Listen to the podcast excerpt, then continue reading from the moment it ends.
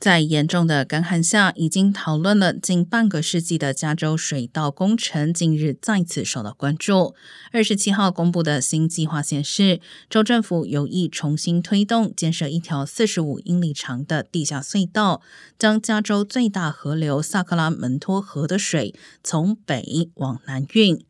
环保人士抨击这项计划将伤害鲑鱼等濒临灭绝的物种，以及原本就仰赖该河供水的约三分之二加州居民。官员表示，该水道只会在有大量河水流过时使用，环境法规也限制抽水量，以避免伤害鱼类。不论如何，即便获得政治支持，该计划最快也要到二零二八年才能动工，建设时间更可能长达十多年。